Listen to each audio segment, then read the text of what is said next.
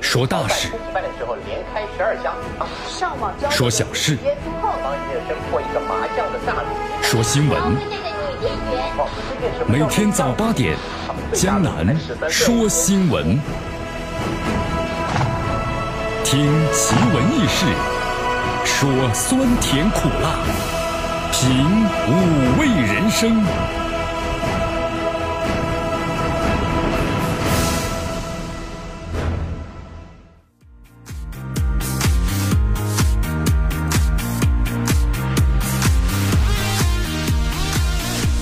摁喇叭，摁喇叭啊！怎么现在发现不少的朋友特别喜欢摁喇叭呢？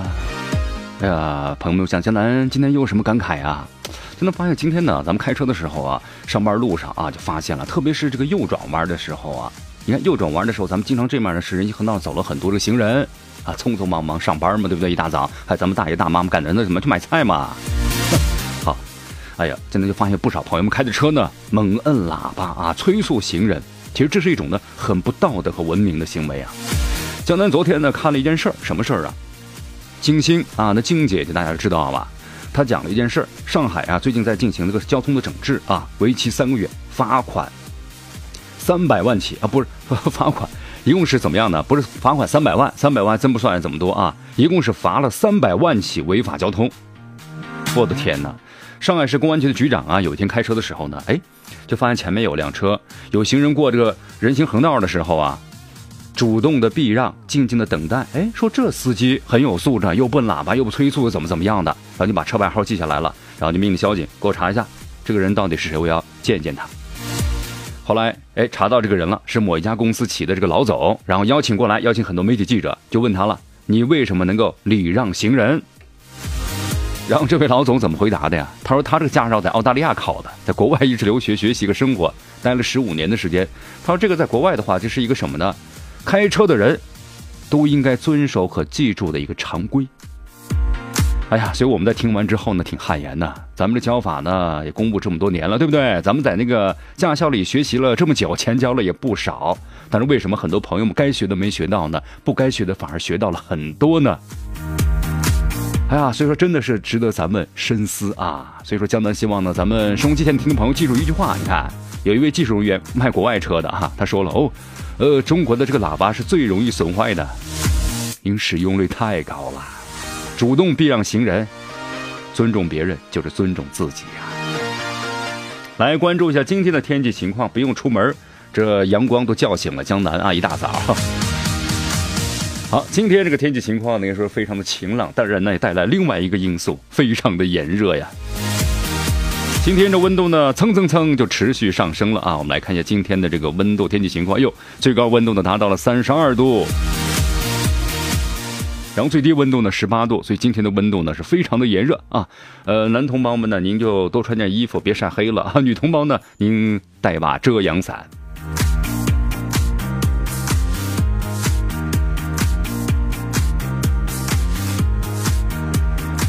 好，我们再来关注一下今天江南说新闻的主要节目内容。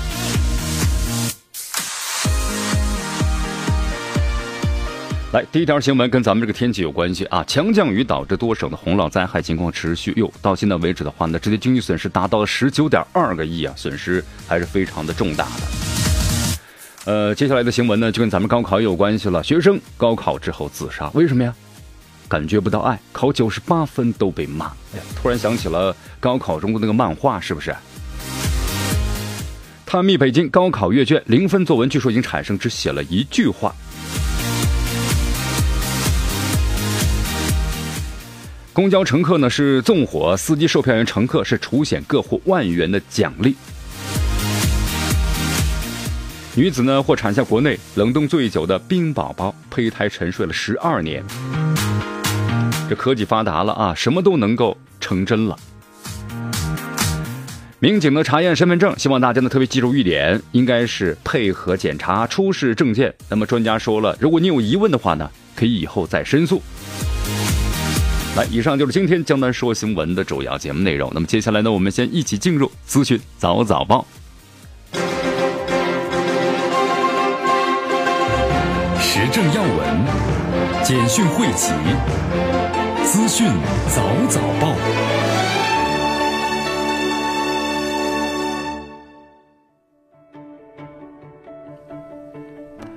资讯早早报早听早知道啊咱们的第一条新闻呢首先就跟咱们这个天气有关系了哟这段时间的话呢天气呢是风云突变的对不对？你前两天呢下着乌云密布狂风大作呀江南呢一看观天象那绝对是要下雨了。好今天呢赶紧不洗车不浇花结果第二天没下。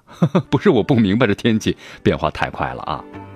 好，江南呢告诉大家一个消息啊。最近一段时间呢，由于受到这个强降雨啊、风雷暴啊、大风冰雹的袭击，所以咱们中国的像华北、黄淮、江淮等部分地区啊，都遭受了巨大的损失啊。山东中部、河北还有山西东北部等部分地区啊，降雨量呢三十到一百毫米，还有河北的南部、河南中东部以及呢山东的中西部等地出现了大范围的八到十级的雷暴天气和冰雹天气啊。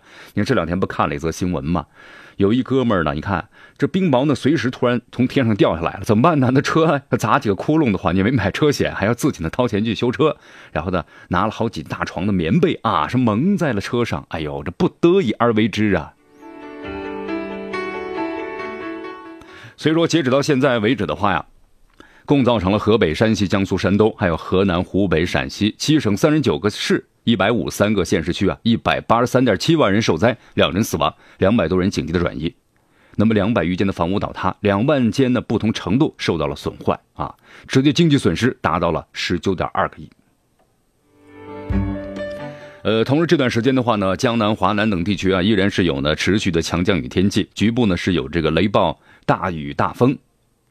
那么最强的时间呢，就在这一两天啊，所以说这个中央气象台呢也发布了持续的这个暴雨的黄色预警。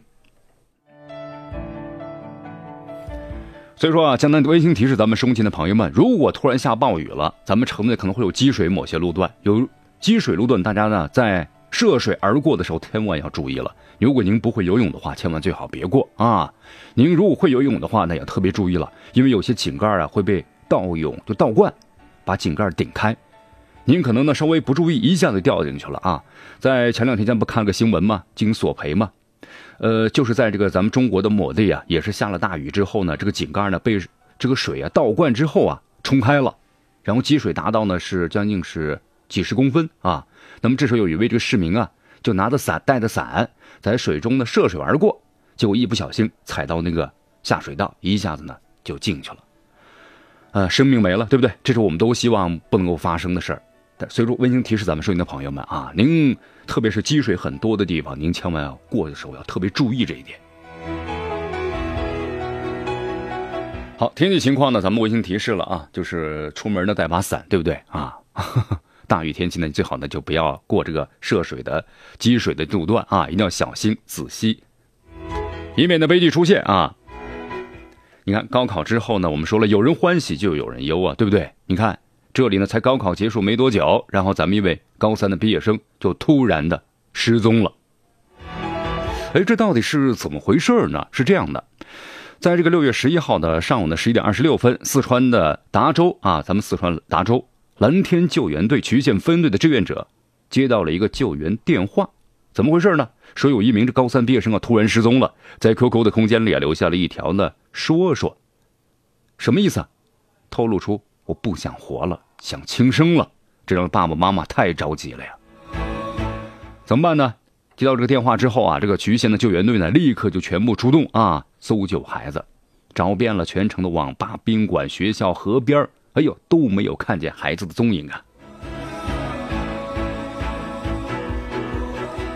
那么后来记者采访当中呢，这个小司啊，就这位这个这个这个这个小小小伙子啊，高中生啊，最好的朋友呢，小周表示说，小司的性格呢比较开朗，但是在不熟悉的面前呢比较内向，他很少提及家里的事儿，只是说父亲呢很凶。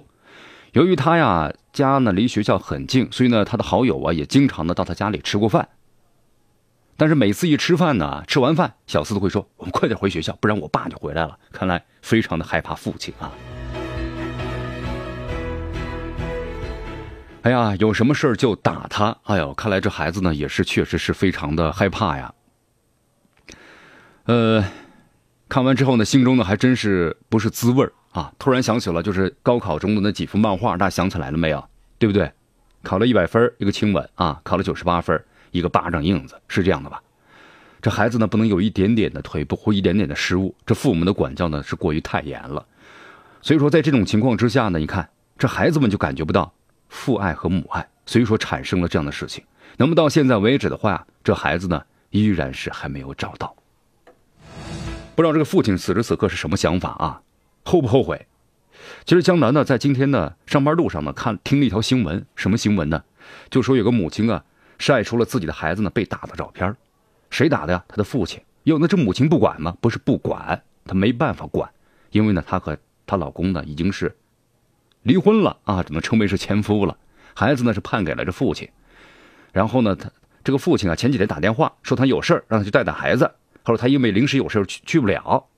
后来再看到孩子的时候呢，浑身就是伤，引起了警方的高度重视啊。后来也去了，因为现在咱们三月一号嘛，对不对？这个家家暴法已经是公布了啊，警方那高度重视，然后就去了检查了。其实江江南再想一点呢，就是这些孩子都是这父母身上掉下来的肉啊，你们怎么感觉像把他对待一个连外人都不如？别人说可怜天下父母心啊，在你们身上真是一点也不可怜呢。就为什么对孩子如此的下重手？难道他不是你亲生的吗？啊，是充话费送来的吗？虎毒都不食子啊！所以说江南呢想对这些没有责任心的父母说几句话：没有责任心就不要要，不要这个孩子，否则的话呢，他们来到世界上不是享受这个世界的快乐，而是受罪。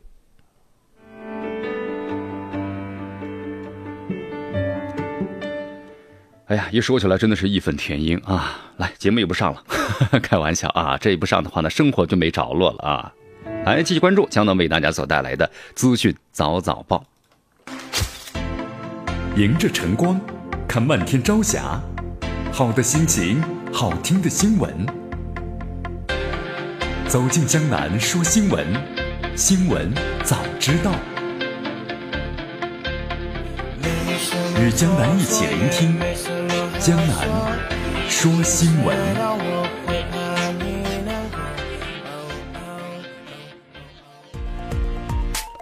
好，继续来到江南的为大家所带来的资讯早早报，资讯早早报，早听早知道。来继续锁定我们的 FM 九十六点七绵阳广播电视台，我们的故事频率啊。好，这高考的阅卷时间呢，咱们算一算，已经过去了一半的时间了。呃，语文大作文的零分呢和满分，据说都已经是出现了啊。怎么得零分啊？很简单，您交白卷啊，或者只写一个标题或者不相关的句子，老师请给我满分 都可以，您就可以得个零分啊。呃，不过网上流传的这个零分作文呢，人家专家们也说了，不是真正的零分作文，而出自于网友之手啊，那可是段子高手啊，有的还流传了许多年呢啊。那么记者昨天呢，在清华大学呢去参观了一下首次开放的高考的数学的阅卷点，哎呦，非常严格啊，咱们的武警的站岗，呃，老师呢要经过几重关卡呀，啊，阅卷老师先上岗，还要先过考试关才能够进行这个阅卷，那你不是一般人能够阅得了的。记者在这个实地的参观当中就发现了，哎呦，呃，检检检查呢当相当的严格啊。那么首先呢就是各种的设备，手机、手表等等，包括智能手环要存在门外，不能够带进阅卷室。进入阅卷点的时候呢，还需过经过一道的安检门，在接受工作人员呢手持扫描仪进行检查。哎呦，这安检呢简直太严格了，是吧？然后呢，这网络还要分开，内网和外网不能上外网，否则的话呢可能会有黑客入侵或者是病毒感染。你看这。安保工作做到了百分之一百了，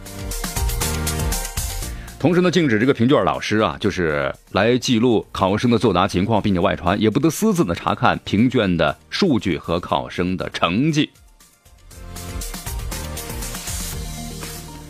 哎呀，所以说你看，随着时间的临近啊，咱们的孩子们呢也真的是特别紧张，从考完之后的兴奋，哎呀，放松了，到最后的耐心的焦急的等待呀，特别能够理解啊。哎呀，江南还是那句老话呀，就是，孩子们，这高考呢，只是你们人生当中的一步而已啊，这不是你们决定你们人生的关键 唯唯一的一步，确实很关键，但不是唯一。所以说，希望大家呢放宽心态啊，这爸爸妈妈们呢，呃，各种的武侠功夫呢也收一收，对不对？你看，也不要什么蜀山剑侠呀，什么男女混合双打呀，这我都来了，没有必要。现在咱们呀，这是个多多元化的社会了。不一定光是上大学呢，或者说你考上一个重本重点，那就是您就这个人生就发生重大的改变了。不一定啊，只要你努力的话，这人生依然很精彩。哎呀，有的朋友说江南，你说的太好了啊！您对孩子是不是这样啊？对，是这样。我我是蜀山剑侠。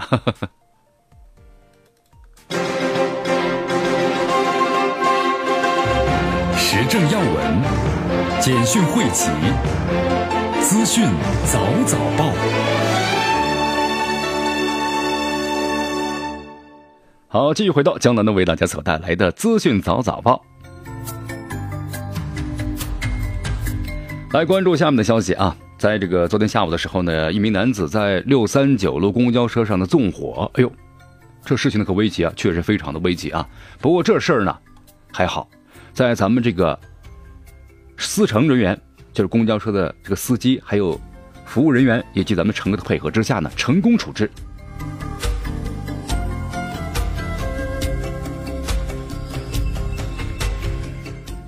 哎呦，这事儿到底是怎么回事？我给大家介绍一下啊。这事儿呢，发生在是咱们的首都北京，在这个十号上午的时候呢，有一辆六三九路公交车啊，行驶到了朝阳民航的医院的这个站的站台的时候啊，车内有名男子一下就把随身携带的行李呢，就马上点燃了。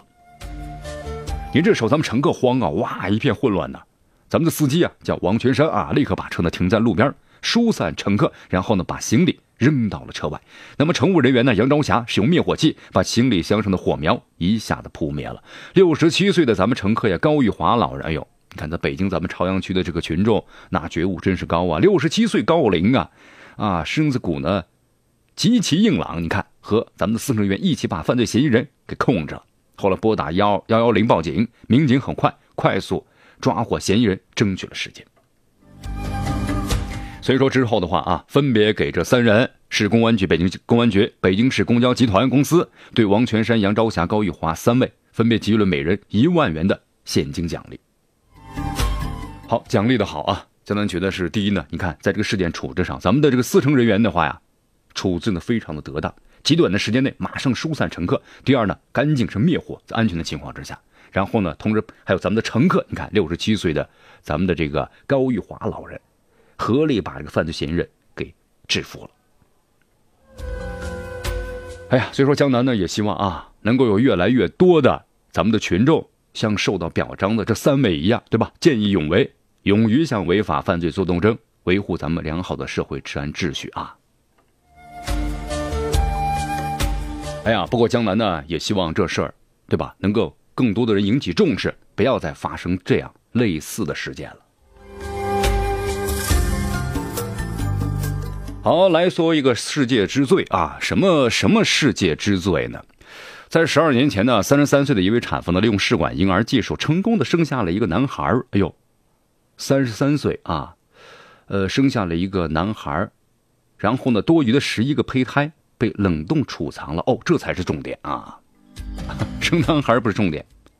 那么你看，十十二年前，十一个胚胎。呃，那就是咱们所说的试管婴儿嘛，对不对？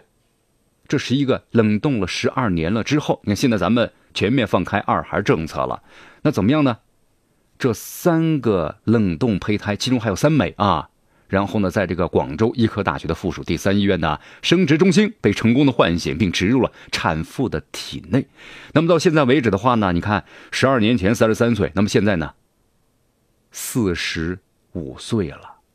如今成功怀孕十二周了，我的天哪啊！现在科技可真够让人不可思议啊，匪夷所思啊！真的吗？冷冻时间如此之长之后复苏，那么如果这个宝宝成功的来到这个世界上的话，那将是国内最老的宝宝了。其实这个宝宝呀，我们说了，跟他哥哥呢，呃，十一岁的哥哥呀，亲哥哥啊，那是同龄啊，因为当年他 十一个胚胎，对吧？一共十二个胚胎。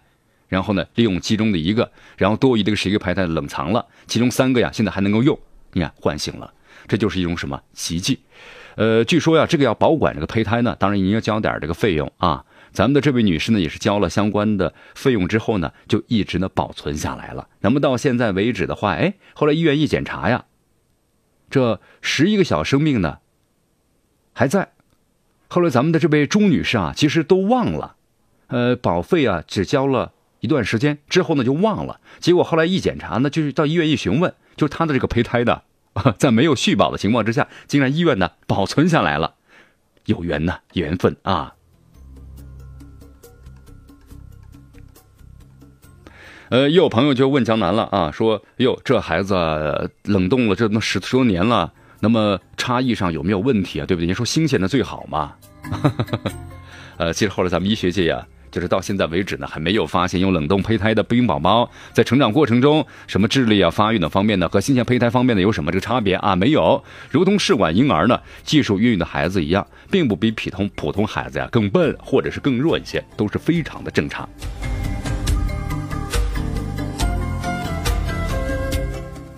好，大家记得前两天我们谈了个新闻吧？就是深圳两名女孩逛街被公安民警呢查验身份证，后来被依法呢强制传唤的事件。对这个事件呢引起了什么公众的关注？因为这两个孩女孩子呢，他们把这个视频放到了网络之上，对不对？大家看到视频当中，咱们的民警啊执法当中呢非常的不够规范，而且语言呢也很粗俗。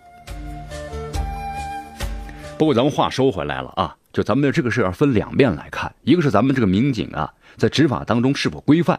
那么第二呢，就是如果咱们的民警在公共场合查验身份证，咱们的民众到底是配合还是不配合呢？昨天呢，咱们公安部治安管理局户政管理研究中心的负责人呢接受记者采访了，那么就特别呢针对此事啊做出了一个声明。那么咱们呢广大市民朋友们千万要了解，中华人民共和国的居民身份证法呢就规定了，人民警察呢依法履行职务，呃有五种情形之下。需经出示执法证件，可以查验居民的身份证。那么呢，咱们的居民应该是怎么样呢？予以配合。所以说，这个查验身份证呢，真的是咱们的民警啊，也是咱们的首方式之一吧。他能够呢，抓获很多的在逃人员，或者查出呢犯罪分子，对不对？呃，那么同时在一些大型的文体活动当中啊，也要查验居民的身份证，有利于呢安全的。风险的防范和这个消除安全的隐患都是正确的，啊，其实呢不是要找谁的茬，也不是呢看你不顺眼，是为了维护咱们整个社会秩序的安全和秩序，所以希望大家理解。但是有一点，那么如果你看咱们的民警呢，这个程序不够规范，那应该怎么样呢？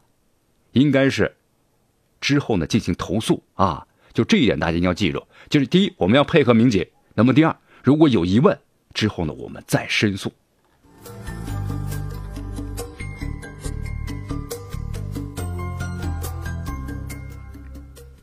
江南记得在我们节目当中啊谈到过一条新闻嘛，就说这个迪拜，大家还记得吧？呃，这个迪拜的话呢，好像据说乞丐的话都能挣几十万，哎呦，所以当时很多人开玩笑嘛，干脆呢我我什么工作都不做了，我马上去迪拜啊！哎呀，真的是要钱不要脸呐啊！当然这是开一句玩笑，哎，但还真有这样的人。呃，在前段时间我们不是看到一个新闻嘛，说有个小孩啊，那么乘乘坐一架飞机，就真的来到了迪拜，不过呢是非法入境，他是呢偷偷的潜入了货舱，然后呢飞入了迪拜。呃，这个孩子呀，真的是孩子，十六岁啊，少年徐某是来自于咱们中国四川，呃，因为呢听信了谣言，误打误撞前前往呢迪拜，准备是乞讨挣钱。梦想着一个月呢几十万啊，轻轻松松，呃，风光回国。但是呢，在潜入飞机货舱之后啊，经过九个小时三十分钟飞行，终于抵达了迪拜啊。可惜还没乞讨，就被当地警方抓获。现在告诉大家呀，你大家千万不要小看了啊，在当地的法院呢，其实有法律规定了，像这种的。就咱们所说的非法入境者呀，那是要被判刑的，不是说你想来就来啊。这个咱们是整个的地球村那是有法律法规的。呃，后来经过咱们这个当地就是领事馆，然后呢这么一个周旋之后呢，当地的检察部门呢决定是不予起诉，直接送回了中国上海。考虑到未成年人吧，所以咱们警方呢采取了是拘留不执行的一个处理决定。哎呀，所以说希望咱们的孩子们啊。眼睛要擦亮点 不要轻信的这样的好事天下不会掉馅饼的。